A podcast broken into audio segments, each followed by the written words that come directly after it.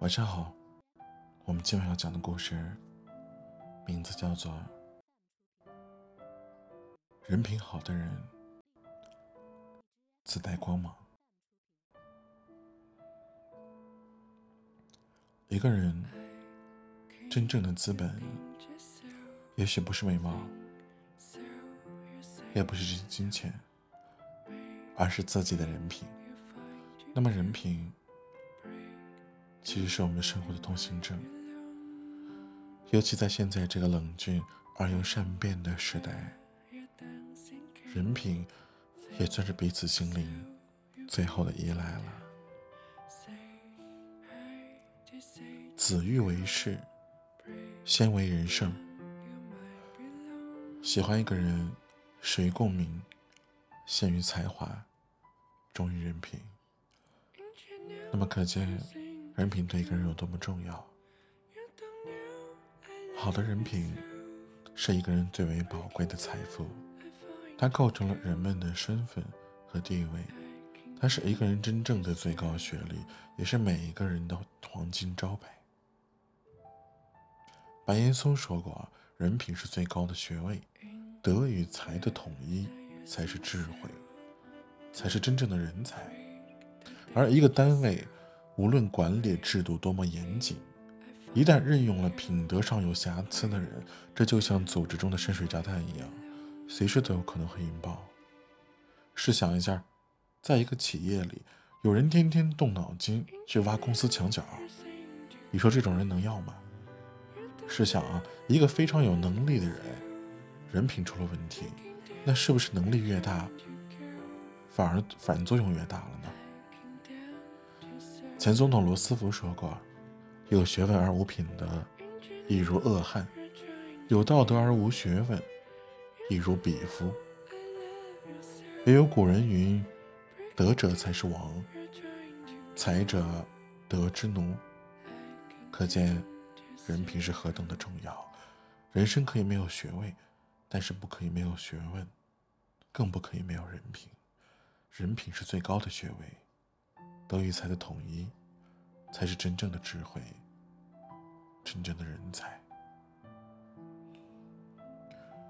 有个小故事这么说的：一个年轻人去面试，突然之间，一个衣着朴素的老者冲上来，啊，说道：“我可找到你了，太感谢你了！上次在公司就是你把我失足的女儿从湖里救上来的。”呃，这位先生。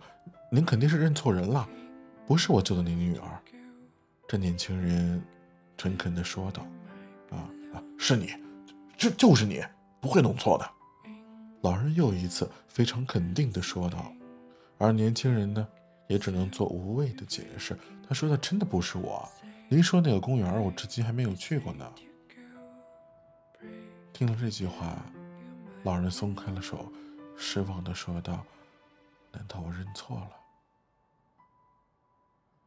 再后来，年轻人接到了任任用通知书，直到有一天啊，他又遇到那个老人了，关切的与他打招呼，并询问道：“你女儿的救命恩人找到了吗？”“没有，我一直都没有找到他。”老人默默走开。年轻人心里很沉重，和他的同事。说起这件事儿了，不料他同事却哈哈大笑，他说道：“他可怜吧，他是我们公司的 CEO，他女儿落水的故事讲了好多遍了，可事实上他根本没有女儿。”什什么？年轻人疑惑不解。同事接着说道：“我们的 CEO 啊，通过这件事来选拔人才的。他说过，人品过关的人啊，才是可塑之才。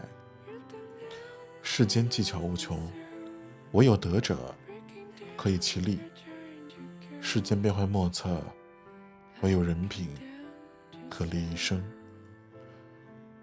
当人品和学识相辅相成的时候，才能让一个人走得更高更远。在《左传》上有过记载：太上有立德，其次有立功，其次有立言。传之久远，此之谓不朽。此处啊，说的立德，便是会做人，拥有好人品。好人品是人生的贵干与荣耀，它是一个人最为宝贵的财富，它构成了人的身份和地位，它是一个人信誉方面全部的财产。做事儿先做人，这是自古以来不变的道理。